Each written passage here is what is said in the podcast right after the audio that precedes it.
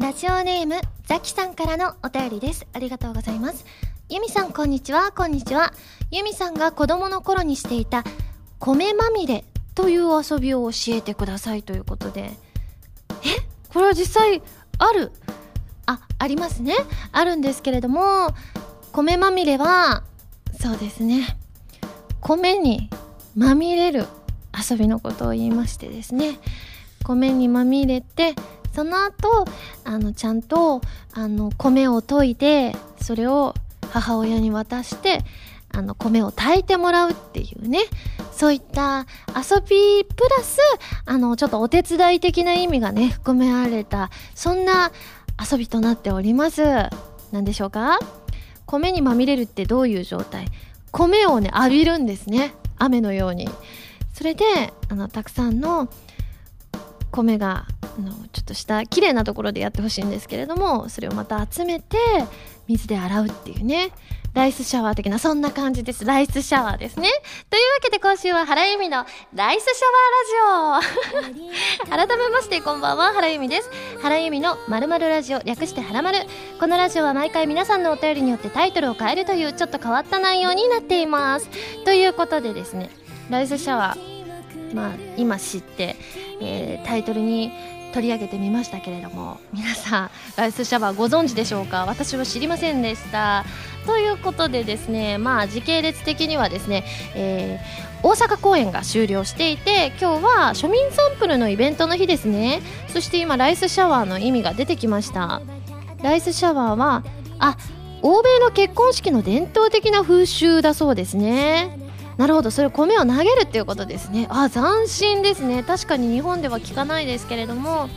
ねえ。ということで私今日はですね今日はというかここ最近はなんですけれども家に帰り癖みたいなもの。いやもちろん家に毎日帰ってるんですけどもあのなんか空き時間に家に帰り癖みたいなのがついてしまって昨日はお仕事昼の仕事が終わったのが15時に終わってあのその次が19時だったからこれは帰ろうと思って帰って1時間半ぐらい昼寝をしたんですよね。てか昼寝するつもりなかったんですけどいつの間にか寝ちゃってたんですけれども今日もあの朝仕事終わったのがえっ、ー、と12時半とかだったんですよね。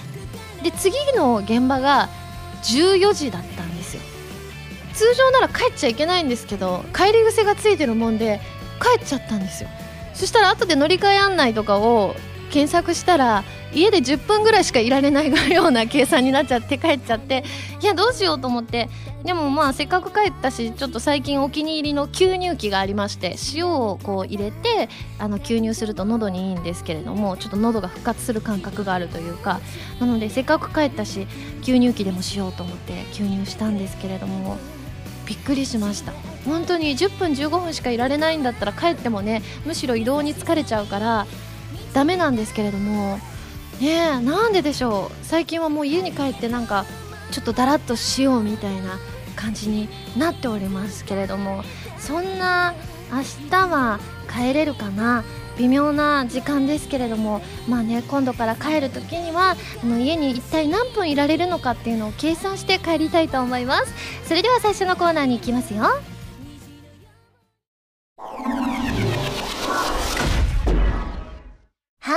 ふつおたのみんな元気かな？このコーナーはテーマに関係なくいろいろなお便りを読んでいくコーナーです。いわゆるふつおたです。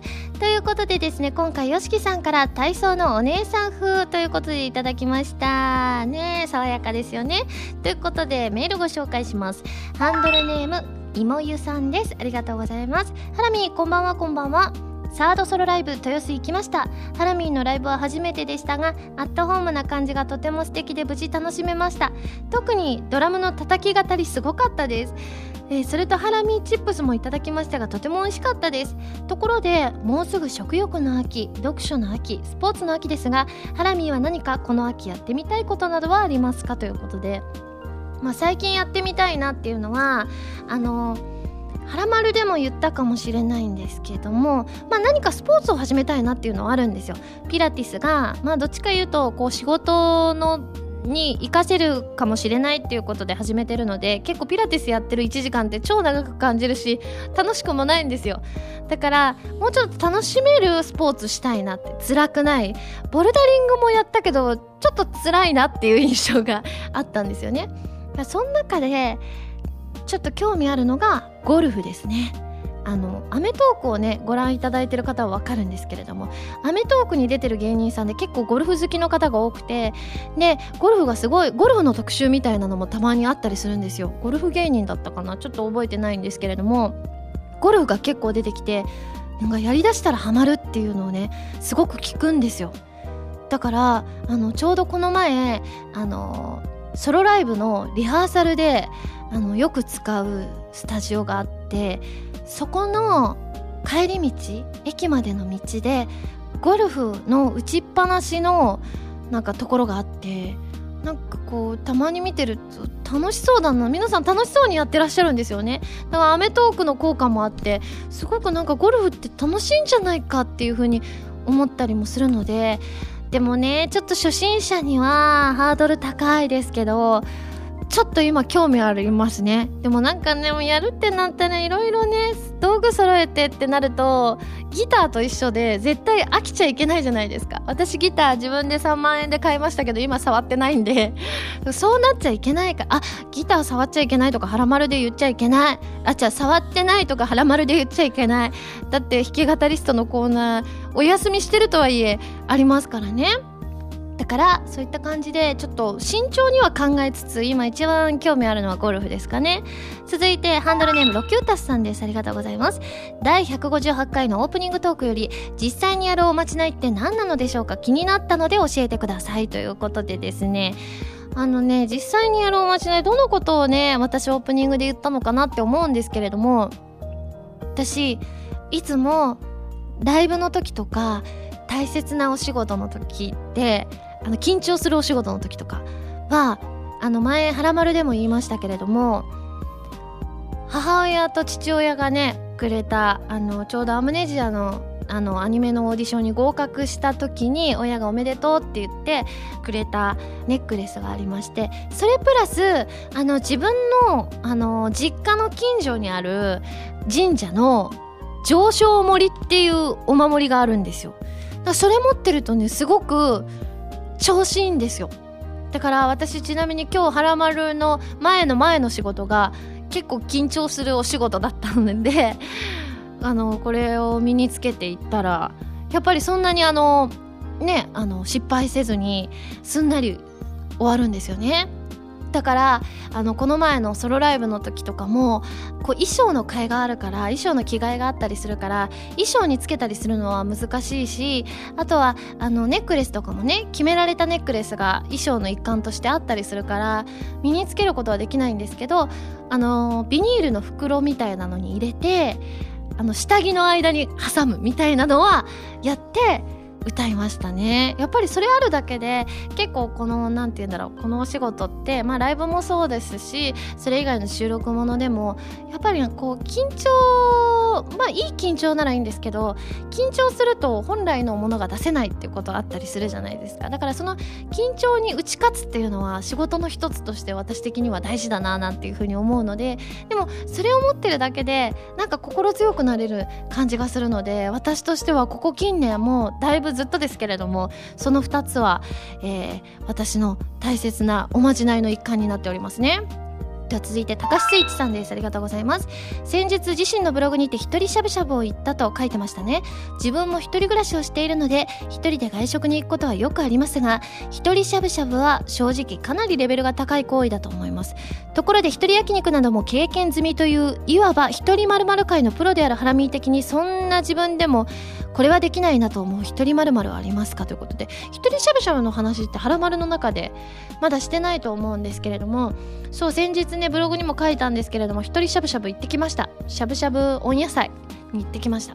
で金曜日結構混んでる日なんだったと思うんです。でも時間は19時台とかだったのででも私はあのイベントも続くしあのライブもねあのあるから体調を崩さないようにお肉で力をつけるっていうのとお野菜をたくさん取らないとっていうのがあったからこれはしゃぶしゃぶお野菜行ってあの野菜と肉の食べ放題を食べるしかないと思って一人で行ったんですけれどもで行ってみたら「お一人様ですか?」みたいな感じだったので「はい一人です」って言って「ねあ今ですちょっとあのお待ちいただくことになります」って言って「何分ぐらいですか?」って言って40分ですって言って待ちますって言ってですね待って食べましたいやでもねブログに書いた通り一人しゃぶしゃぶって結構ねあのやることアクとか取ったりとかあと注文しながらあとは自分のお皿に入れながらとか鍋に入れながらとかやることが結構多いので大変だったんですけれどもまあでも思う存分自分のペースで食べられるので一人何々はいいなって思います。でもしゃぶしゃぶと一人焼肉だとなんかちょっとわびしさみたいなものは一人焼肉の方が感じました。多分一人しゃぶしゃぶの店は1個ずつが半個室みたいになってたんですよね。のれんみたいになっていたので。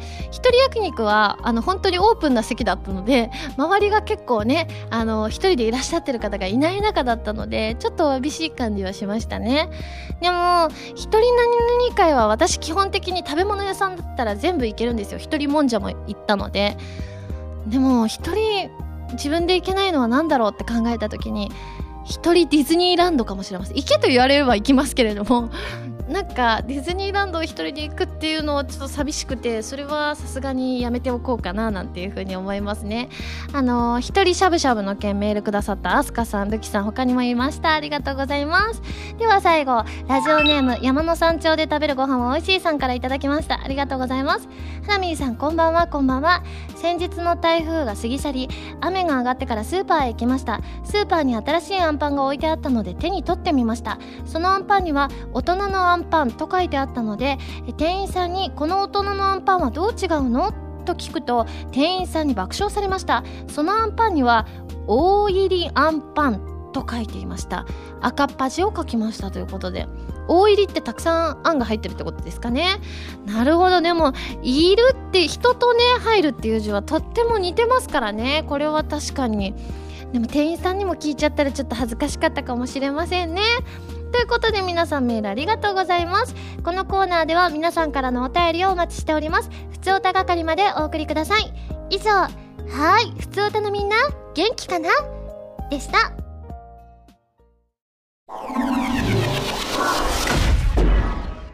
フリーダム情報局。このコーナーでは私がアリエス M 役として出演しているプレイステーションビータ用ソフトフリーダムウォーズの最新情報をお届けします。中村えり子さんがゲストとして来てくださった第157回でもお伝えしましたがフリーダムウォーズのミニアルバム超貢献推進楽曲集2が発売されることになりました。収録曲は全12曲で新曲6曲とあとインストが6曲入ります。発売日は2015年11月27日ですが2015年10月11日に行われるトライセイルさんのセカンドライブの会場で先行販売が行われます。またエンターブレインの通販サイトエビ天でも予約を受け付けていますのでぜひぜひチェックしてみてくださいね。今回はその中から朝倉桃ちゃん雨宮そらちゃん夏川椎名ちゃんの3人がアクセサリーのコニーオプティハンナとして歌う貢献言わせる方をご視聴いただきたいと思います。すごくねかっこいいなんかリズミカルでかっこいい曲となっておりますのでぜひぜひ皆さん、えー、このねトライセールさんのライブ行かれる方はぜひチェックしてみてください。それではお聴きください。貢献ガールズで貢献ユ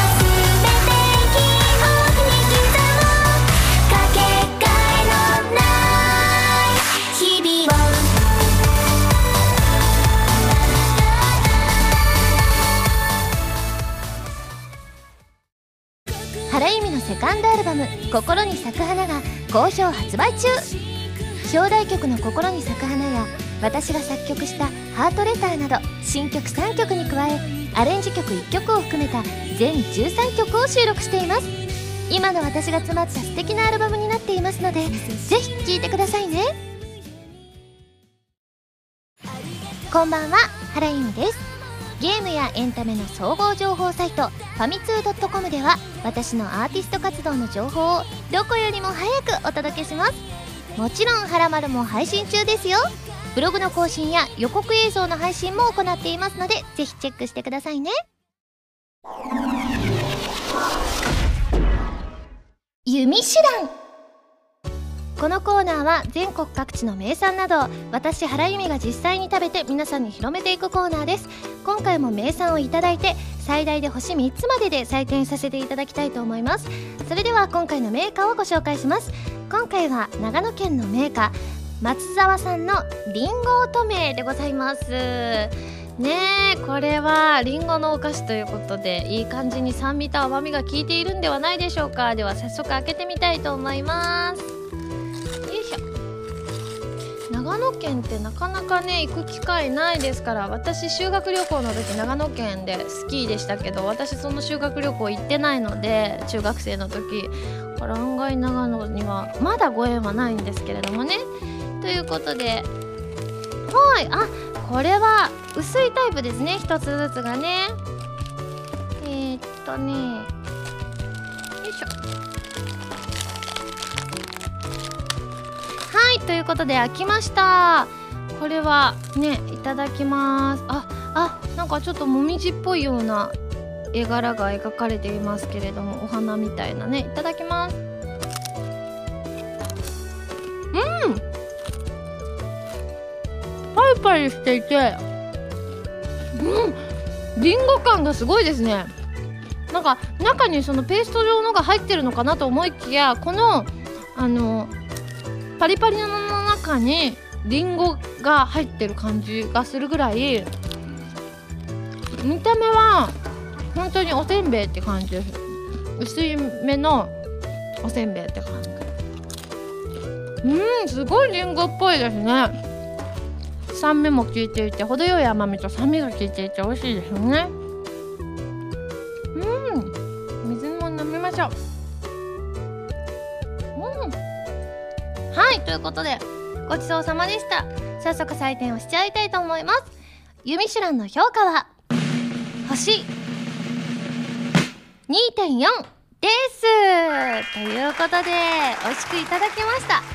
まあね CM 作ろうってことでですね何にしようかなって 迷ったんですよ。したら今回はりんごといえば有名なお話が童話がありますね。ということで今回はその童話をもとにお話作らせていただきました童話とねとある漫画がコラボしました。ぜひ聞いてください。CM スタート。もしもしそこのお嬢さんやりんごはいらんかの。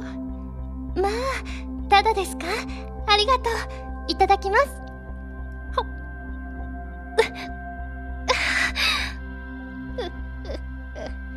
毒が効いたようじゃの。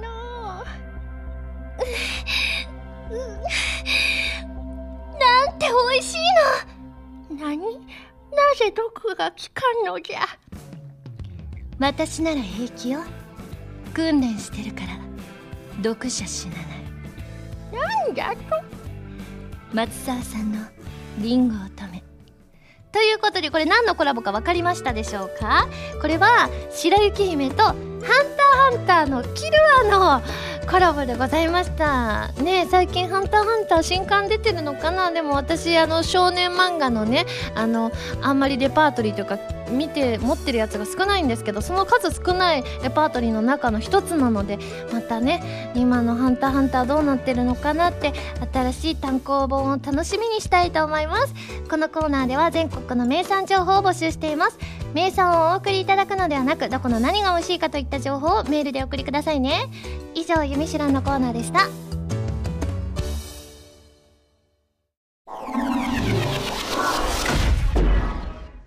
まるおたナーではテーマに沿ったお便りを読んでいます。募集中のテーマはこちらです。まず雪月花 P さんからいただいた勘違いしてたことそしてスバルさんからいただいたあなたが知ってる豆知識。そして、えー、一行物語エルフの青年エルフ太郎たちの国は悪の悪者帝国と熾烈な戦いを繰り広げていたから始まる物語を作るための文章でございます。ではまず豆知識から参ります。ラジオネームせなさんです。ありがとうございます。これは行きつけの美容院の美容師さんから教えてもらった豆知識なのですが髪を乾かす時髪にドライヤーを直接当てるのではなくフェイスタオル程度の大きさのタオルを頭からかぶりその上からドライヤーを当てると髪が早く乾きます。そうなんだ。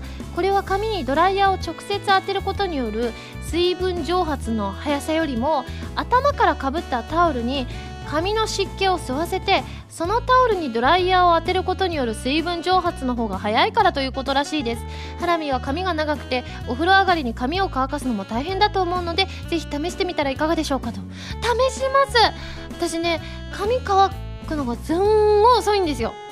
割とこうね皆さん的にはどう映ってるかわかんないんですけれども私結構髪の量がねあの多くてですねあの髪をね乾かしきるのにものすごく時間がかかるんですよ。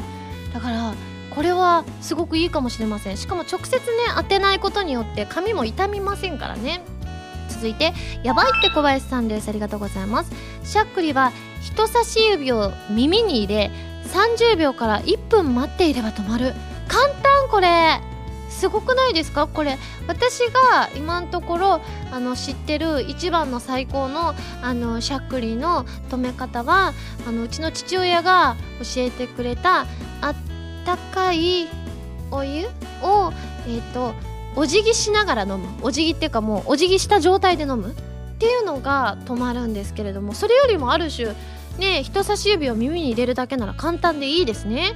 続いてマサさんです。ありがとうございます。ココイチでカレーを食べるときにご飯だけが残ってしまうことってありますか？そんな時にルーを一度だけ無料でかけてくれるサービスがあることをご存知でしょうか？ちなみに最初からルーを増やしてもらうのは有料なのでご飯だけが余ってしまった時に利用してみてください。知らなかった。私ココイチ大好きなのに。でも私がココイチ食べるとき大体出前だからな。かけてもらえないかもしれませんが。でもココイチねあの全国的にたくさんあって皆さんもね利用される方多いと思うんでぜひねお米だけ残ってしまったらただだということなので一度は。なのでぜひ皆さんも利用してみてください。続いてでは勘違いしてたこと参ります。ハンドルネームデザイアさんです。ありがとうございます。雪やコンコン。実は雪やコンコン。そうなんですか。私雪やコンコンだと思ってた。コンコなんですね。最後の「運がないということで。これは私今そうなんだなって知りました。続いてザキさんです。ありがとうございます。ノンシリコンシャンプーが一番いいという勘違いをしていました。えー、そうなの？髪質によってはパサつきをなくしドライヤーの熱などから髪を守るシリコン入りのシャンプーの方が適していると最近知りました。髪が長くドライヤーを長時間当てる人はシリコン入りの方が向いてるかもしれませんよ。私ですね。だって髪が長くてドライヤーを長時間だいたいいつもね帰る時間も遅かったりするからあのそれででも私は速攻寝たいんですよ。最近というかここ1年とかはなるだけ早く寝ようと。11時台に寝れたらなおよし。遅くとも12時台。って感じにしてるから帰る時間が遅いとドライヤーで完璧に乾かしきらないといけないからもうずっと当ててるんですよ。髪にドライヤーを。だったらシリコン入りの方がいいんですか？私ノンシリコンがいいと思って。もうねここ何年もノンシリコンにしてました。勉強になります。ありがとうございます。では最後瀬名さんです。ありがとうございます。私が小学校低学年ぐらいから高校生になるぐらいまでずっと勘違いしていたことですがカイロなどの裏面に書いてある低温やけど注意という文句を低温やけど注意なという関西弁だと思っていました。これは私の祖父が関西出身で小さい頃から関西弁を聞いて育ったことによる勘違いだったのかなと思ったりしています。大阪出身のハラミもこんな経験ありますか？低温やけど注意ってなんか可愛いですね。それ関西弁のやけどやったらね。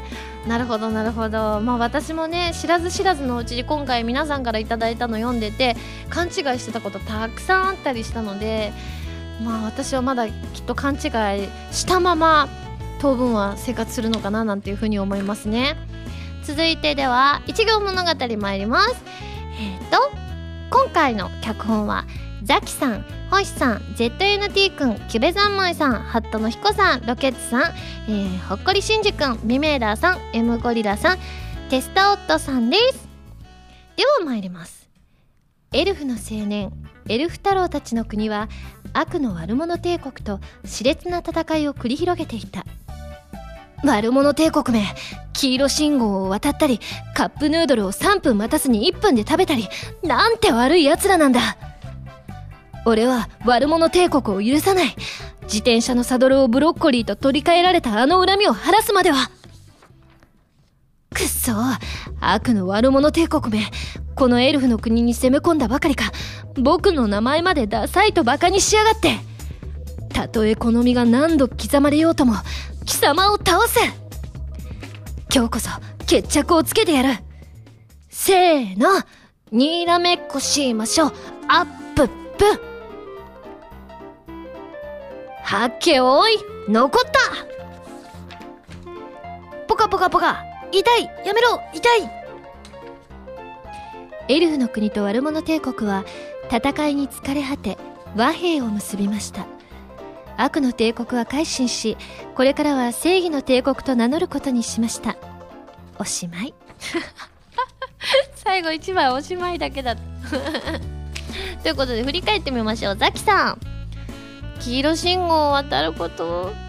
でもね急いでる時とかこれはちょっと誰でもやってしまったりするかもしれないことですね。そしてえっ、ー、とカップヌードル3分待たず1分。これはダメ。絶対ダメ。これはね2分半です。私的には。2分ぐらいから用意し出す。1分だとまだ全然硬いからダメ。これはねザキさんから頂きました。続いて星さんですね。えっ、ー、と自転車のサドルをブロッコリーと取り替えられたあの斬新ですねブロッコリーに取り替えるってね。そっかでかいですもんねブロッコリーってね。お尻に乗るかも。あでも私のお尻だと乗らないかな。続いて絶対の T くんあー僕の名前までダサいとバカにしたんですね。エルフ太郎。あまあ言われてみたらそうだ。そうかもしんない。続いてキュベ三昧さん。たとえ好みが何度刻まれようとも貴様を倒す。ね刻まれちゃったのかな？続いてハットの彦さん。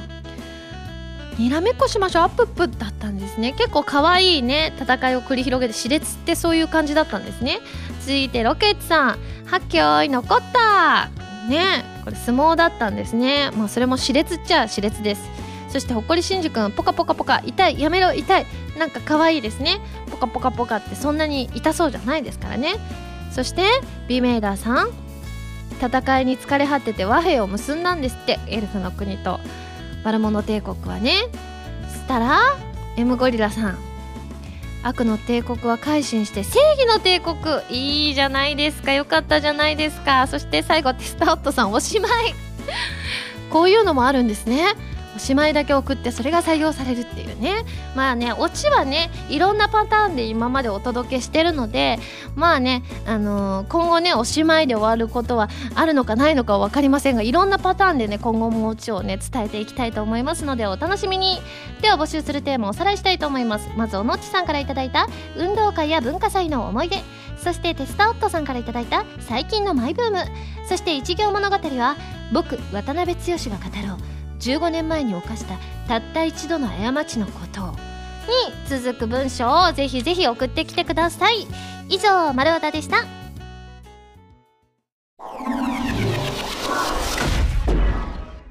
第4回はらまる CM 大賞結果発表。はい「ゆみしらん」のこのコーナーで私が作っている CM の中からナンバーワンを決めちゃおうという企画でございます。今回は第72回から150回までが対象となりました。かなりね長い期間 CM 大賞をやってなかったのでその間ねゲストさんもたくさんあのいらしてくださったのでかなりね熾烈な戦いになっておりましたけれども今回第3位第2位第1位と発表してまいりたいと思います。まず第3位。139回東京日本橋うさぎ屋のどら焼き。ということでこちらはですねあずみん会ですね。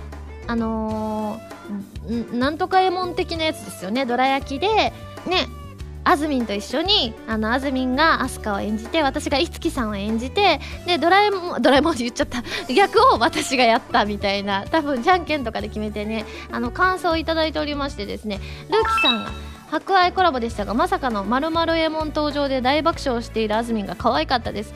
またいつきさんとまるまるえもんの2役をこなしているハラミーが可愛くて面白くて楽しい CM でしたといただきました。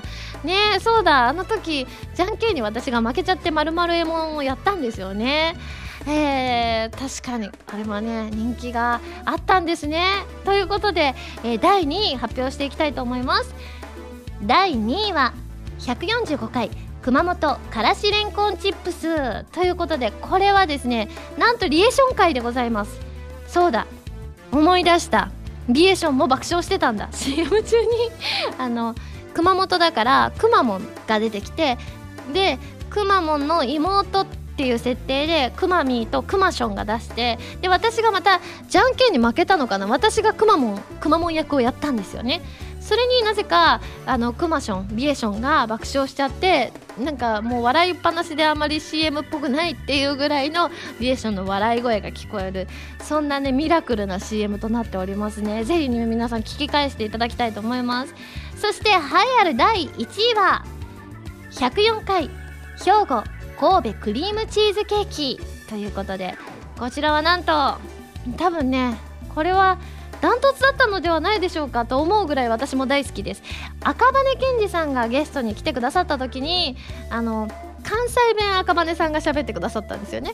あのパパ役を赤羽さんがやって私が娘役をやったんですけれども赤羽さんの関西弁が不慣れな関西弁が面白くてですね最後「ママ」っていうのも「ママ」って言ってたりとか なんかあの CM に関しては私がなんかなんか吹き出して笑っちゃった珍しい回だななんていう風に思います。なのでぜひこれを機にですね今回ランクインしたですね CM を聞き直していただきたいなという風に思います。ということで第1位になった神戸クリームチーズケーキのですね CM をですね改めて作りたいと思います。じゃあそのねこの前のあの CM の続きっていう体にしますね。ということで CM スタート。みんな久しぶり。あれ以来パパがなぜか関西弁が喋られへんようになってそれが原因で家族みんなで東京に引っ越してきてだからまた関西に旅行に行ったら神戸に寄ってあの美味しいクリームチーズケーキ買いに行こう。コンディトライ神戸の神戸クリームチーズケーキ。ということで皆さん CM いかがでしたでしょうか？以上第4回はらまる CM 大賞でした。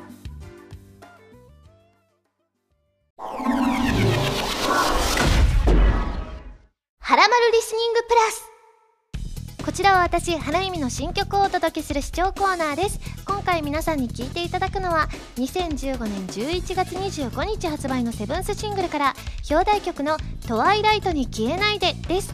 こちらはテレビアニメ「俺がお嬢様学校」に庶民サンプルとしてゲットされた件エンディングテーマとなっています。それでは聴いてください「トワイライトに消えないで」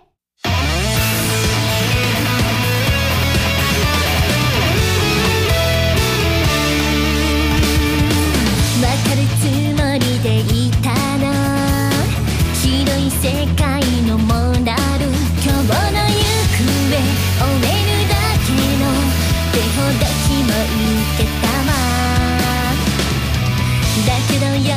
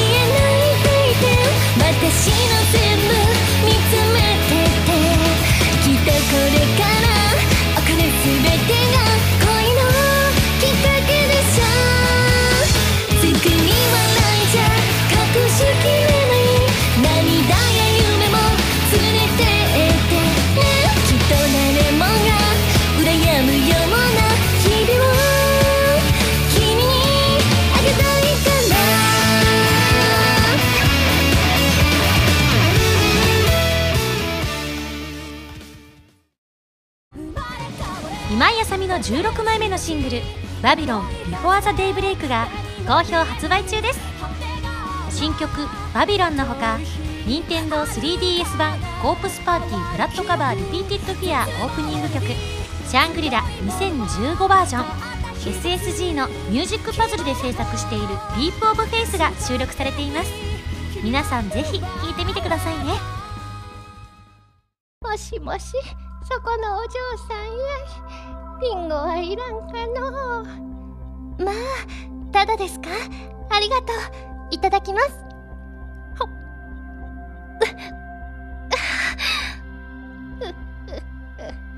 毒が効いたようじゃの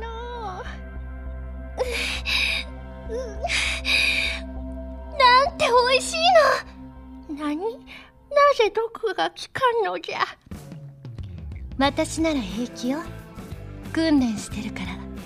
毒じゃ死なない。なんじゃと松沢さんのリンゴを止め。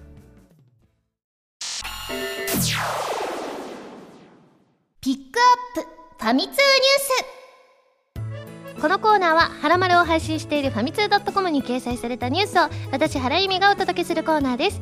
今回ピックアップするニュースはこちらプレイステーション4の本体価格が現在の3万9800円から3万4980円と5000円値下げされることが発表。ということでございましてプレイステーション4ってまだね出てそんなに個人的にはね期間経ってない気がするのにもう早くも5000円もね値引きということですごい。プレイステーション4か。ねなかなか私の家に来ることはなかなかないとは思うんですけどうちはねプレステ3までありますからね。でもこれを機にね値引きになったということなのでぜひぜひ皆さんねあのチェックしてみてください。ちなみに今回ご紹介したのは税抜き価格となっております。以上ピックアップファミ通ニュースのコーナーでした。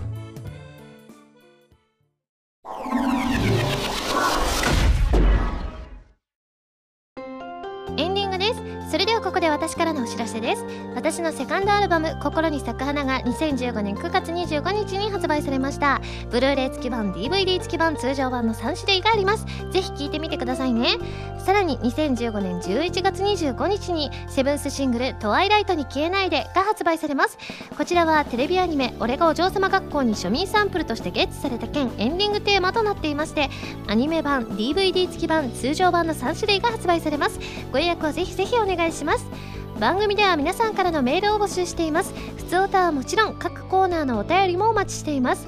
メールを送るときは題名に各コーナータイトルを本文にハンドルネームとお名前を書いて送ってくださいね。メールの宛先ははらまるのホームページをご覧ください。はあすごい。次回の配信10月10日土曜日。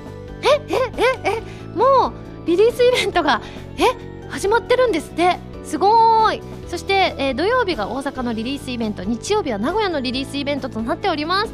なのでぜひぜひ皆さんね遊びに来てくださいねってもう決まってるんですよね。なのできっとね大阪に帰れてるので私は幸せいっぱいだと思います。みんな一緒に盛り上がりましょう。それではまた来週土曜日にハラマル気分でお会いしましょう。お相手は原由美でした。バイバイ。